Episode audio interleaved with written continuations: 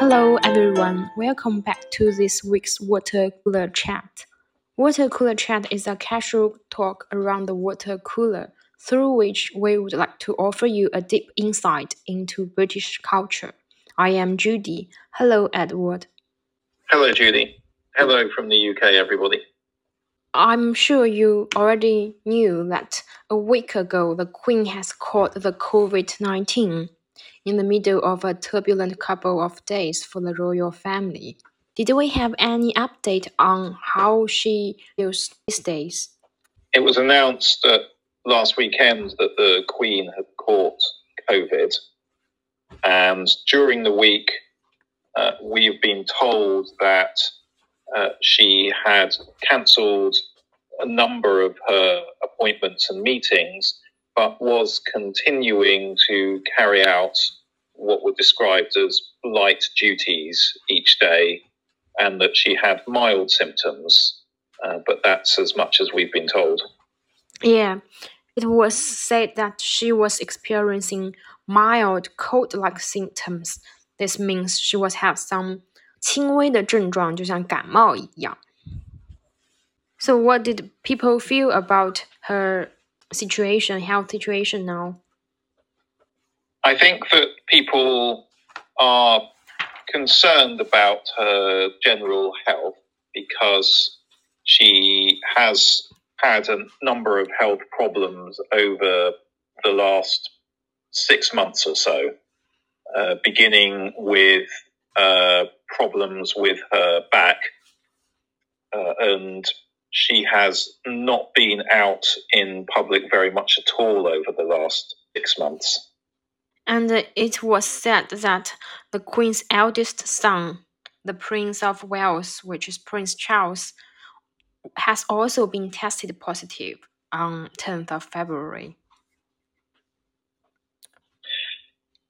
Yes, and it's believed that the Queen caught COVID from Prince Charles.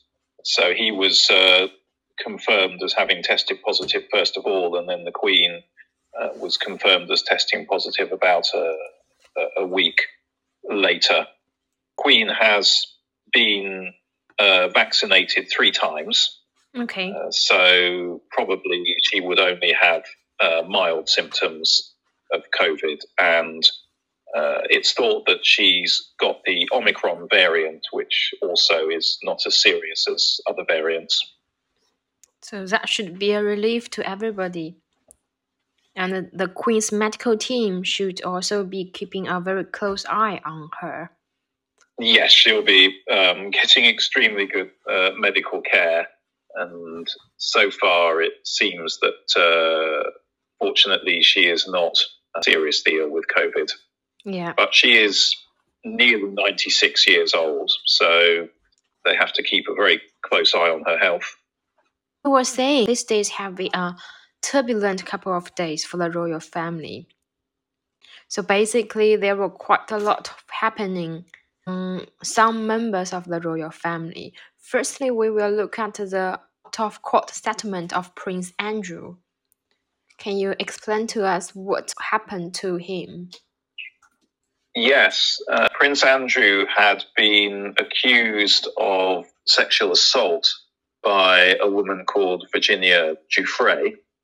Um, uh, these allegations were said to have happened uh, over 20 years ago, and it was thought that um, Prince Andrew might actually have to go to court uh, to defend himself if these allegations continued.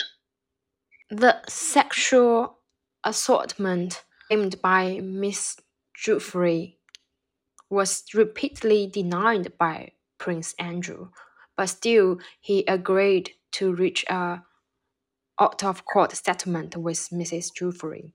Yes, uh, he had repeatedly denied it, uh, and his legal team had been saying that they were prepared to go to court over this matter. Um, but uh, it was announced just over a week ago that uh, he had reached a deal with her for an out of court settlement. Yeah. we were saying reach a deal, reach an out of court settlement. It means 庭外和解，达成庭外和解的协议。And in that settlement agreement, Prince Andrew agreed to pay her an undisclosed sum of money. Yes, so the terms of the settlement that we know about are that he was going to make a large donation to her charity uh, and that he has accepted that she has suffered uh, sexual abuse in the past and that she is a victim of that. Although, of course, the deal that they've reached does not mean that he is admitting that he uh, carried that out. Yes, and the exact amount of the financial settlement not being revealed to the public, which also raises some concerns over the public. It does, yes. There are rumors. Uh, some newspapers are now reporting that the amount of money he will be paying is about 10 million pounds, which is about, I think now 90 million renminbi. Yeah, it's about that amount. The questions are being asked about how he is going to be able to afford to pay that much money because Prince Andrew, although he is a member of the royal family, does not have uh, a large fortune of his own. In fact, it's, he's known to have had uh, financial problems in the past. So the question that people are asking is uh, does this mean that the Queen is going to pay this out of court settlement on his behalf? And it looks inevitable that uh, if it's 10 million pounds, then it would have to be the Queen who pays it. Which means some of the money should be paid by the taxpayer. Not, not necessarily. Uh, Queen has two sources of money. She receives money from the government, uh, so that means it does come from the taxpayer. But she does have a very large private fortune. Her private fortune gives her an income of about 20 million pounds. So that's about 170 million renminbi. So uh, she already pays uh, an allowance to uh, to some of her children, including Prince Andrew, yeah. from that private uh, income that she has. So I'm sure that if she was going to pay his court settlement, it would have to come from her private income because the, the British public would not accept taxpayers' money being used to pay this. Some of the Labour MPs said that they intend to raise the issue in Parliament to find out whether public money is being used for the settlement. They claim that the issue isn't going to go away until people have that information and receive assurance that public money is not going to be used to in any way contribute to the settlement. Yes, um, I would expect that uh, they would be asking questions like that so that it's absolutely certain that money paid in taxes is not being used um, to, to make this out of court settlement. Mm. The whole thing for Prince Andrew has become a royal disaster zone, I would say. If Prince Andrew had gone to court in the United States, it had made headlines as tall as the New Yorker skyscraper. Yes, I think you're right. Uh, it has destroyed his reputation, uh, particularly in the UK, yeah. and means that he has been forced to give up all of his uh, official titles and resign from the charities uh, for which he used to work and give up all of his titles and positions that he held uh, in the British military. He has lost his, his reputation and he has lost his position in public life as a result of these allegations. Mm. He, he, no longer has any uh, public role to fill. So would know what he is going to be doing with the, the rest of his life. Mm. Um, he, he would obviously have expected to be continuing um, to have a, a, public profile and to work for charities and to um, do do other things. Uh, but uh, now he will n- not be able to do any of those things anymore. So mm. we don't know what, what what he will do with the rest of his life. True. So let's look at another prince. Prince Charles has also faced some concerns. Her charity. Yes. So it has been alleged that the people who were running Prince Charles's charity on his behalf had been uh, offering to secure uh, royal honours for rich people who made large donations to that charity we have to explain a little bit here the difference between honor and uh, honorary awards. So honors such as MBEs, OBEs, and CBEs, they publicly recognize people's achievements in public life or commitment to serving Britain, and it can given to it can be given to anyone in the UK or a British national.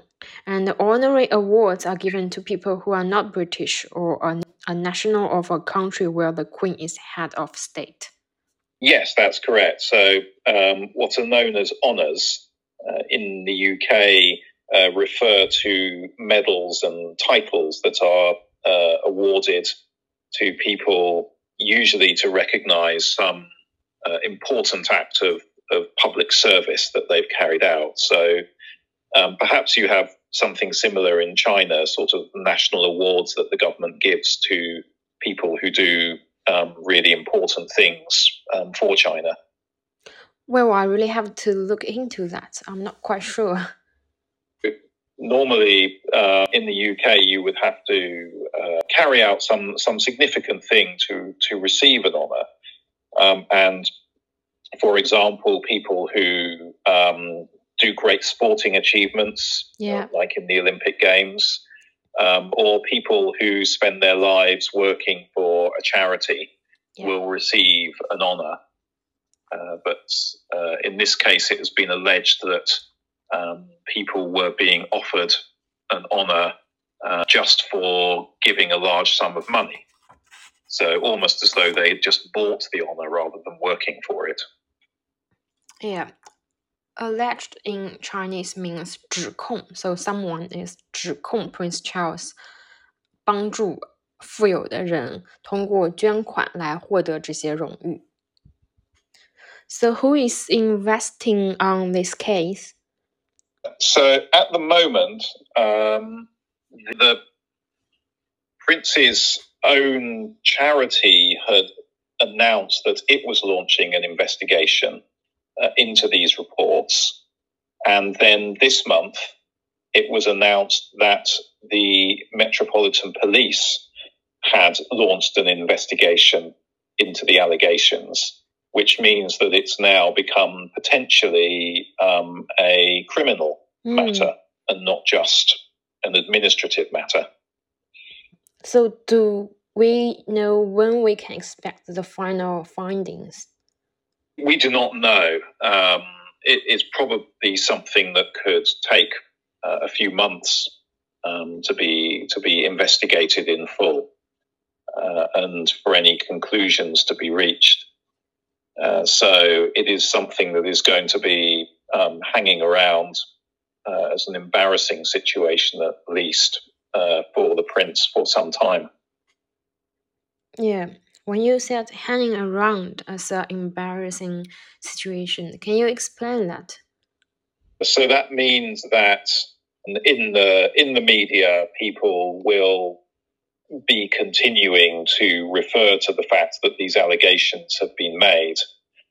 Uh, so uh, that is in publicly embarrassing for the, for Prince Charles and for the Queen that people are making these claims and that there is a suggestion that something criminal might have been going on in one of his charities.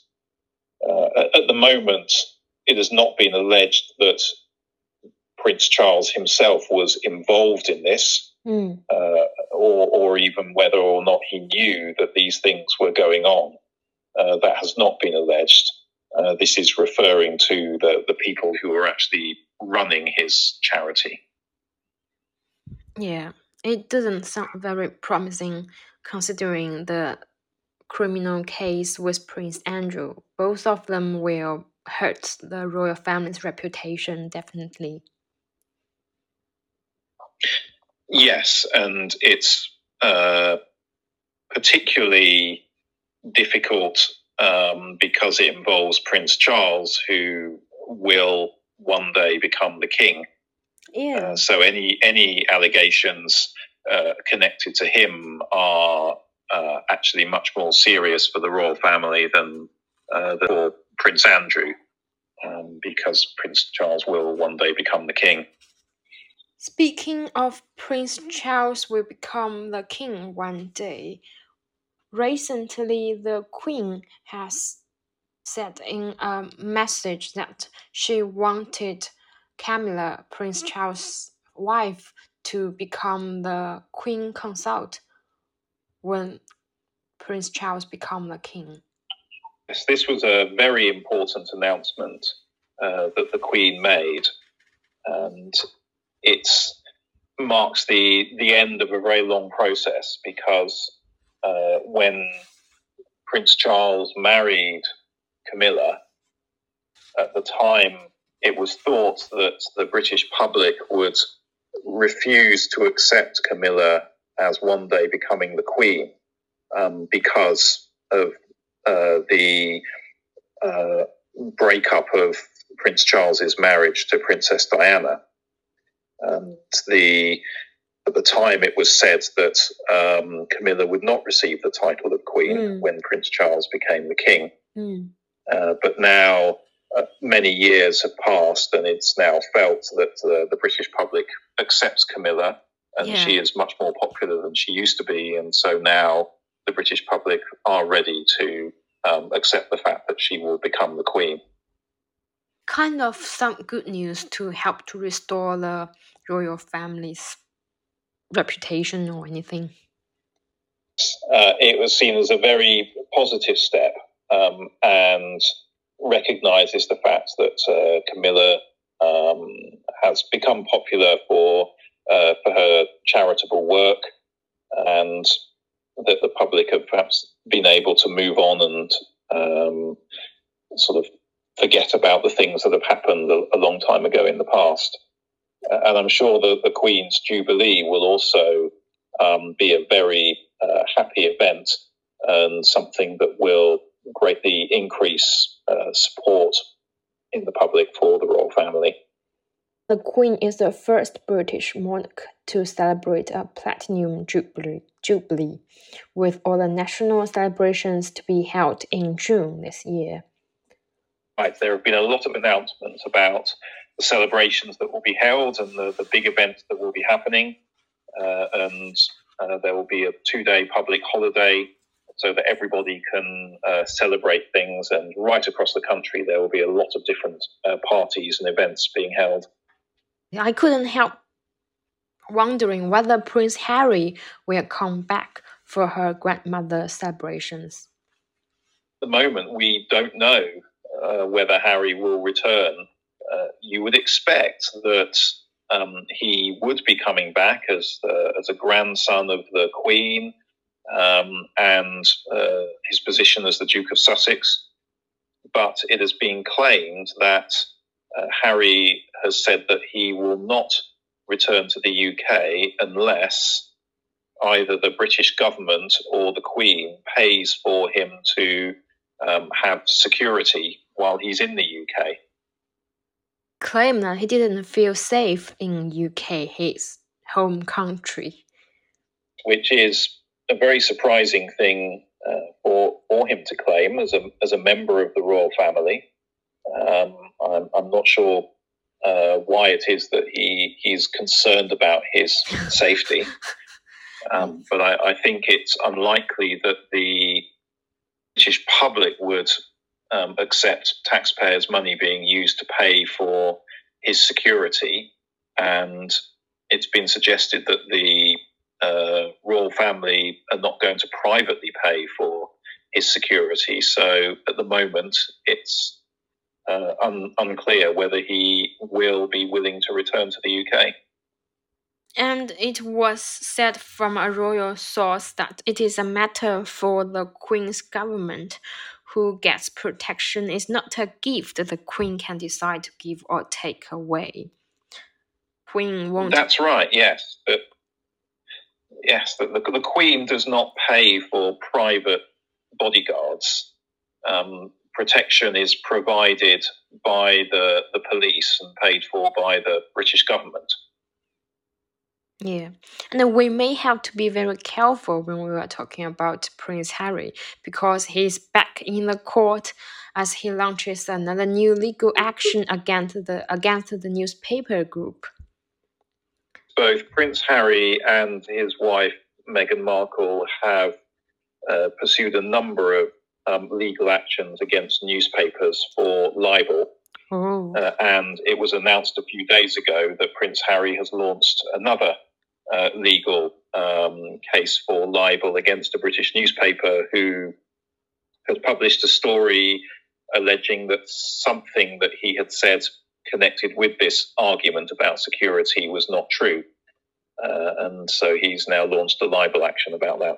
Yeah, launch the libel action means 呃，Prince Harry 起诉这些报纸以诽谤的罪名起诉这些新闻报纸媒体。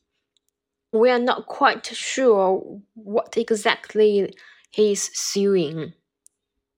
Yes, I I didn't read the original newspaper story, so I don't know uh, what the allegation was beyond the fact that they were claiming that he said something that was not true mm. connected with his security, but I have no idea what it was. Uh, and as you say, yes, we uh, should be careful what we say because uh, Prince Harry and uh, Meghan Markle do seem to be very keen on launching a lot of legal actions against people. Yeah, yeah, we'd, be- we'd better keep our mouths shut. So it's going to be very challenging for the royal family, and he will definitely hurt his grandmother, which is the queen. Right, yes. Uh, the Jubilee will be a very joyous occasion, but unfortunately, there are uh, a lot of uh, stories around the Queen's children and grandchildren that can be uh, very embarrassing for her uh, and must also be um, personally upsetting for her, as of course these are all members of her family mm. um, who are being affected by these stories. But uh, um, so yes, it, it means it's uh, it makes it a more difficult time uh, in the middle of all of these Jubilee celebrations. Yeah. Well, I really hope all the different situations in the royal family are properly resolved and the Queen will recover from the COVID 19 soon. We both look forward to the Jubilee. So, this brings us to the end of this week's Water Cooler Chats. We will see you next week. Bye bye. Bye bye.